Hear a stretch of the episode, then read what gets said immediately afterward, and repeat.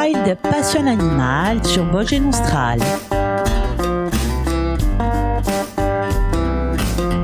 Pas plus gros qu'un pigeon, le faucon pèlerin ou falco est certainement le rapace le plus rapide du monde. Sa vitesse en piqué peut atteindre les 390 km/h. Nul doute que sa proie, quand elle est verrouillée dans sa ligne de visée, n'a aucune chance d'en réchapper.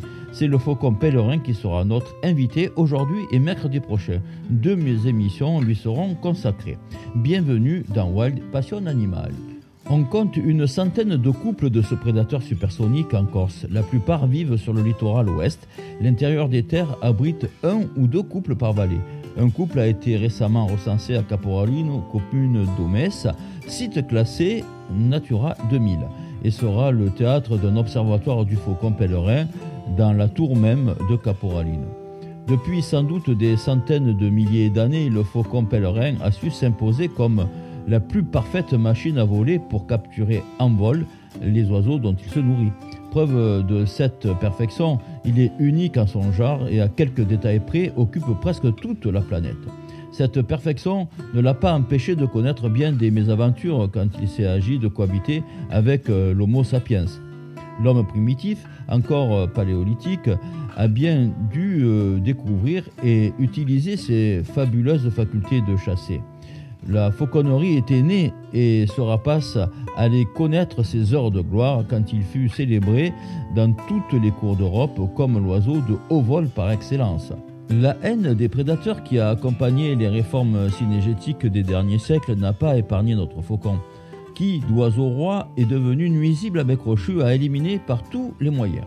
Si l'on ajoute le printemps silencieux décrit dans les années 1950 par Rachel Carson, où les pesticides organochlorés empêchaient ce rapace de se reproduire, on a frisé le désastre de sa disparition imminente. Il n'en fallait pas moins pour déclencher un mouvement sans précédent pour venir en aide à ce rapace mythique, et c'est bien à l'appel de ces amoureux du faucon pèlerin que sont nées à la fin des années 60 de nombreuses initiatives pour empêcher euh, l'irrémédiable. Le fonds d'intervention pour les rapaces, très vite connu comme le FIR dès 1972, va regrouper et dynamiser toutes ces énergies. Un réseau de surveillance des aires de faucons jusqu'à l'envol des jeunes se met en place. D'abord en Lorraine et dans le Jura, puis en Alsace et dans les pays limitrophes comme la Belgique, l'Allemagne ou la Suisse, afin d'empêcher les fauconniers venus d'Europe et du Moyen-Orient de dénicher les derniers et précieux nids.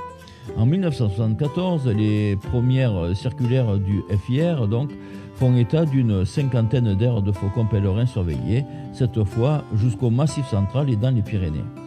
Aux USA, la même situation de quasi-extinction de cette espèce prestigieuse a permis la création d'une autre formidable machine à protéger les rapaces, le Peregrine Fund, qui s'est donné pour mission de reconstituer l'ancienne population de faucons pèlerins américains. Aujourd'hui, le Peregrine Fund est l'un des plus puissants organismes mondiaux de protection des rapaces. Quant à nous, qui avons vécu ces presque 50 années de lutte, nous mesurons avec émerveillement le chemin parcouru. Avoir été les témoins de la disparition totale, année après année, des faucons de Normandie dans les années 1960 et de leur retour triomphal depuis une dizaine d'années dans les falaises du pays de Caux et de la vallée de Seine laisse bien imaginer les déchirements et les joies que nous avons connus. Dernière bonne nouvelle, l'installation en ville de nombreux couples vient ajouter un nouveau jalon plein d'espoir à l'histoire mouvementée de cette espèce, bien décidée à nous prouver encore un peu plus son incroyable plasticité et son aptitude à coloniser de nouveaux territoires. Paradoxalement, l'oiseau chasseur est entré en beauté dans ce XXIe siècle. Nous ne doutons pas qu'il sera accompagné dans cet avenir plein d'embûches par le même enthousiasme et le même élan de protection. La taxonomie distingue 18 à 28 sous-espèces de faucons pèlerins, parmi lesquels on recense en Europe et en Méditerranée le Falco peregrinus peregrinus, donc réparti en Europe, de l'Atlantique à l'Oural et de la Scandinavie à la mer Méditerranée. Le Falco peregrinus brookei, présent sur tout le pourtour de la Méditerranée.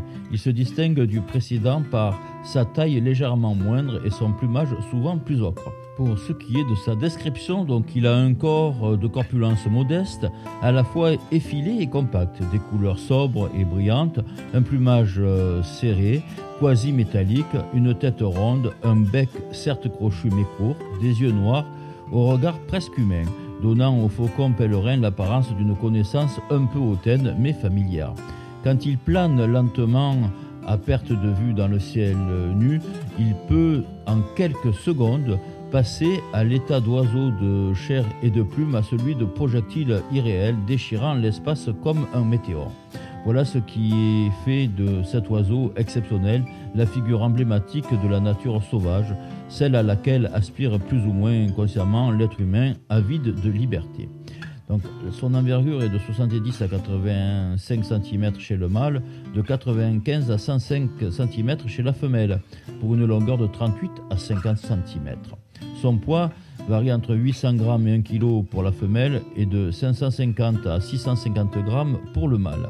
Le dimorphisme sexuel, la femelle est beaucoup plus imposante que le mâle, un tiers euh, plus petit, d'où son euh, nom de tiercelé. Outre la nette euh, différence de taille entre les deux sexes, la femelle est généralement plus rousse et plus mouchetée à la gorge. En ce qui concerne sa durée de vie, elle est donnée pour aller jusqu'à 20 ans, mais la moyenne est plus proche de 8 à 10 ans en raison de nombreuses causes de mortalité, tir, prédation, manque de ressources alimentaires, conditions climatiques défavorables, etc. Allez, on s'accorde une petite pause musicale avec Patricia Gatacheg et son titre Porti. Patricia Gatacheg.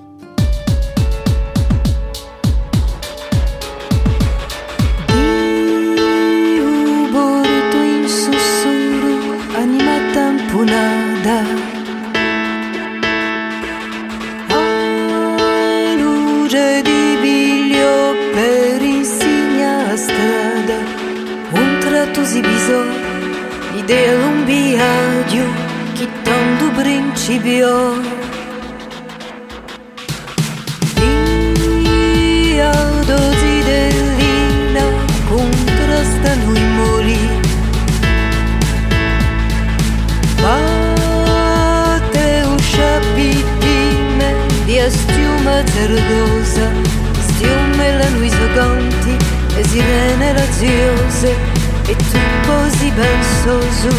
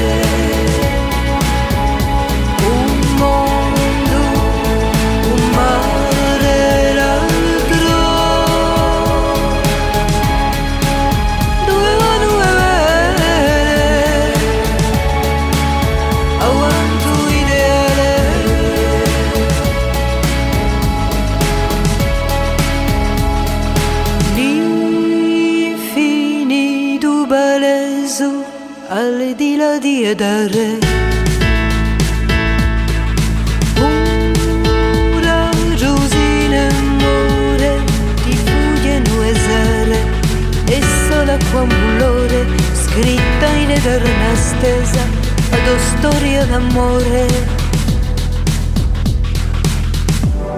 In po palidosa dove la si pesa Solli sulle gualla Chi si svegliano tre Boga udo a scelua Sculina paesi Si capitano e re Si capitano e re.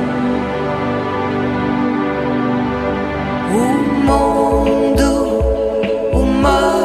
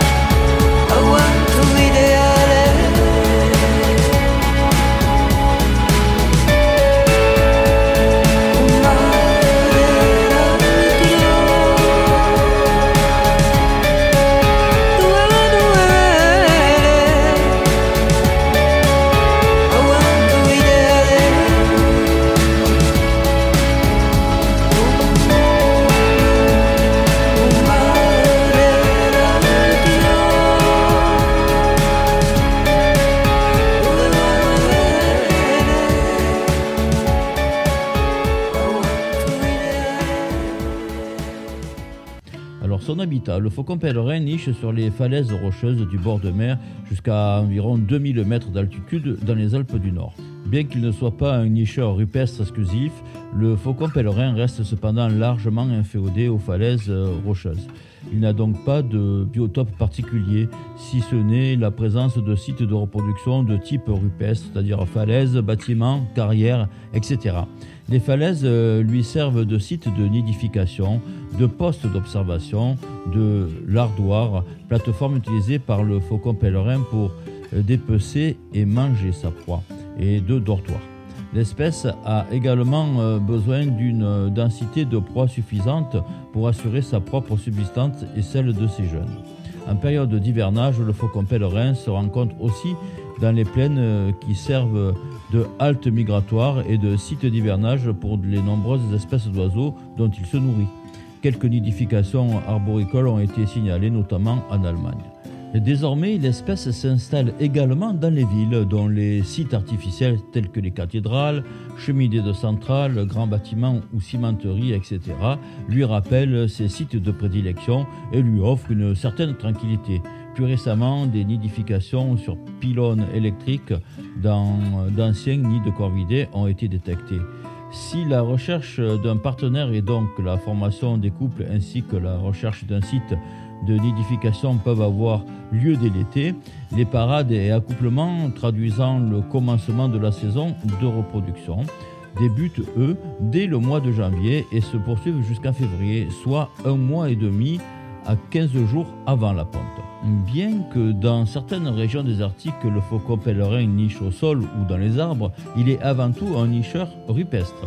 Les falaises calcaires, sans doute du fait de nombreuses vires et excavations disponibles, sont plus fréquemment utilisées.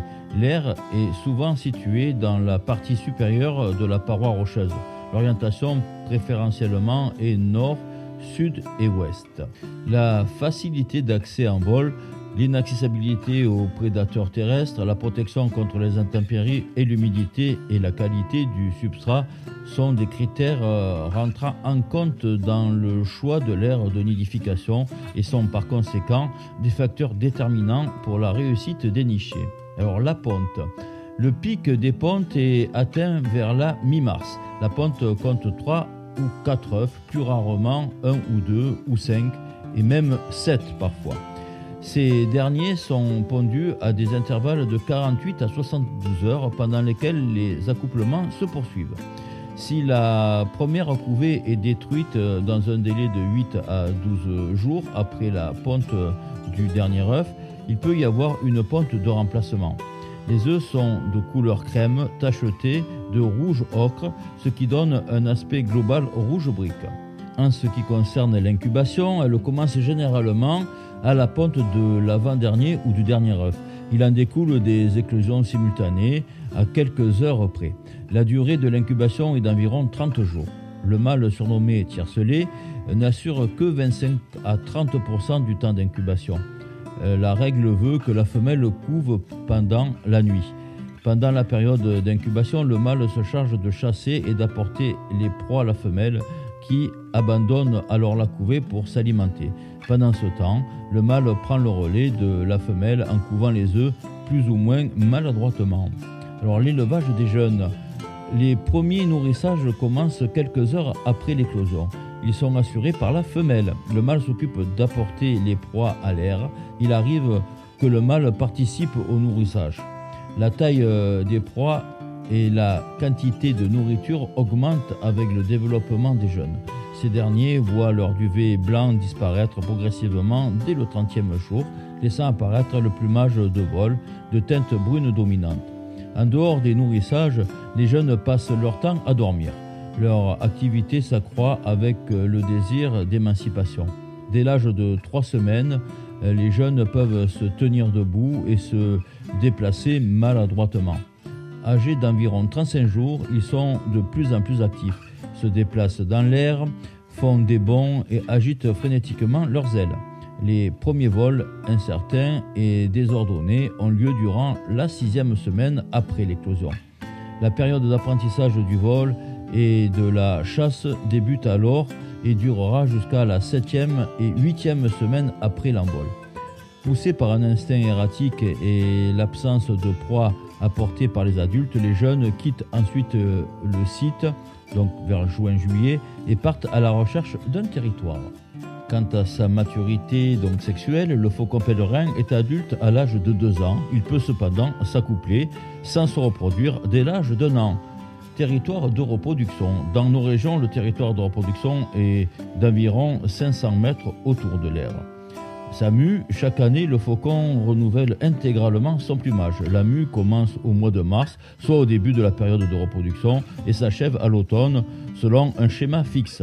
La mue de la femelle est plus précoce et relativement plus rapide que celle du mâle. Les jeunes faucons acquièrent le plumage adulte dès leur première mue, qui se termine vers l'âge de 18 mois. En résumé, le faucon pèlerin en 5 questions. Sauriez-vous répondre? Alors, question 1. Quelle est l'origine du nom du faucon pèlerin? Faucon, dérivé de falco, vient du latin falx, le la faux, qui rappelle la silhouette de l'oiseau. Le faucon pèlerin a été nommé ainsi pour la première fois dans une encyclopédie publiée en ancien français au XIIIe siècle, car à l'époque nul ne trouvait son nid. Il était donc considéré comme oiseau de passage, comme un oiseau en pèlerinage. Le nom allemand Wanderfolk et anglais Peregrine ont la même origine. Question 2. Où vivent les faucons pèlerins? Le faucon pèlerin est cosmopolite. On le retrouve sur tous les continents, à l'exception de l'Antarctique. On recense entre 18 et 20 sous-espèces de faucons pèlerins de par le monde. Chacune se distingue de par la taille, la couleur de la poitrine et la forme du capuchon. Chaque sous-espèce est parfaitement adaptée à son environnement. Certaines vivent dans la toundra canadienne et hivernent au-dessus de la forêt tropicale. D'autres vivent dans les régions désertiques du Moyen-Orient. Et d'autres encore sont sédentaires en Australie ou aux îles Falkland. Question 3. Quelle est la taille d'un faucon pèlerin? Le mâle et la femelle sont de taille très distinctes. C'est une adaptation qui leur permet de se spécialiser dans la capture de proies différentes et donc d'augmenter leurs chances de ramener de la nourriture à leurs euh, fauconneaux. Le mâle est le plus petit euh, du bout de la queue au sommet de la tête. Il mesure grosso modo 40 cm et son envergure est de 85 cm. Il pèse environ 700 grammes. Il est donc agile et sera particulièrement doué dans la capture des passereaux. La femelle est beaucoup plus puissante. Sa taille moyenne est de 45 cm, tandis que son envergure atteint les 115 cm. Elle pèse en général 1 kg, parfois plus. Avec de telles mensurations, une femelle de pèlerin capture aisément un pigeon ramier ou une sarcelle d'hiver. Elle peut même tuer une oirieuse, mais elle sera évidemment incapable de la remonter vers son nid. C'est donc en hiver qu'elle chassera de si grosses proies. Question 4. À quelle vitesse vole un faucon pèlerin? Alors le faucon pèlerin est le plus rapide des oiseaux. À l'horizontale, il atteint la vitesse de 100 km/h lorsqu'il poursuit une proie. Mais s'il plonge d'une grande hauteur pour effectuer une capture en piqué, il peut atteindre la vitesse vertigineuse de 390 km/h. Malgré ses capacités exceptionnelles, le faucon rate souvent sa proie qui, elle aussi, est capable de prouesses aériennes. On parle de 8 échecs pour 10 tentatives. La question 5, de quoi se nourrissent les faucons pèlerins? Alors, le faucon pèlerin se nourrit de tout ce qui vole et qui a le sang chaud. Son menu est donc constitué d'oiseaux vivants capturés en vol, mais également de chauves-souris. Ce n'est que très rarement qu'il capture un oiseau au sol. Notre émission touche à sa fin. Merci pour votre fidélité. On se retrouve mercredi prochain pour finaliser cette émission sur le faucon pèlerin. Nous aborderons les thèmes suivants régime alimentaire, migration et protection. Bonne après-midi en compagnie de Nathalie. On se retrouve mercredi. Wild Passion Animal sur Vosges Nostral.